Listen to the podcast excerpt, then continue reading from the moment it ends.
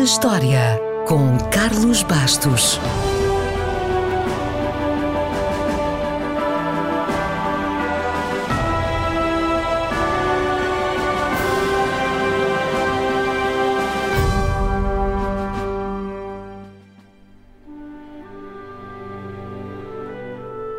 A 10 de junho de 1752, Benjamin Franklin andava a lançar papagaios nos céus de Filadélfia. E não era por estar aborrecido. O que ele queria era estudar a corrente elétrica e queria encontrar uma solução para os para-raios. E encontrou-a, entre muitas outras coisas. Ele foi considerado o americano mais brilhante da sua época, mas passou pouco tempo na escola antes de ter de se dedicar ao negócio das velas e do sabão, que era o negócio da sua família. Aos 12 anos, foi trabalhar na gráfica do irmão como aprendiz. O pouco que ganhava servia para comprar livros. Nessa altura, lia ensaios e artigos e depois, apesar de ser quase autodidata, reescrevia-os de memória. Na adolescência, começou a enviar secretamente, para o jornal do irmão, cartas que assinava como Silence Do Good, uma viúva fictícia que oferecia reflexões caseiras sobre tudo da moda ao casamento, dos direitos das mulheres à religião. As cartas eram extremamente populares. A circulação do jornal aumentou e a senhora Dogood logo recebeu várias propostas de casamento de solteiros respeitáveis de Boston. Porém, quando disse ao seu irmão que era ele o autor, o irmão, em vez de ficar contente com as vendas, irritou-se e a relação azedou. Cansado e triste com os ciúmes do irmão, Benjamin Franklin foi para Filadélfia, a sua cidade de eleição para o resto da vida. Chegou sem dinheiro, mas 20 anos depois já tinha feito fortuna como especulador imobiliário, proprietário de uma gráfica e editor de um almanaque muito popular.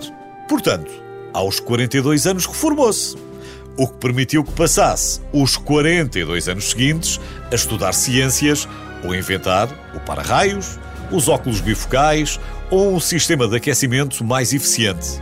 A reforma também lhe deu a liberdade de se dedicar ao serviço público. Apesar de nunca ter concorrido a eleições, serviu no Congresso Continental, foi signatário da Declaração da Independência, foi responsável pelos Correios e, entre muitos outros cargos, foi embaixador em França. Quando esteve em França, à procura de ajuda militar para a independência americana, tornou-se um ícone da moda graças aos gorros farfalhudos de peles que ele usava.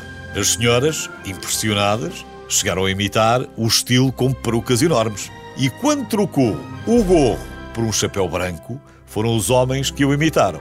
Franklin foi um dos últimos pais fundadores da América e estava relutante. Gostou a ser convencido. Não estava mesmo nada convencido com a separação total da Grã-Bretanha, até porque morou vários anos em Londres e teve várias nomeações reais.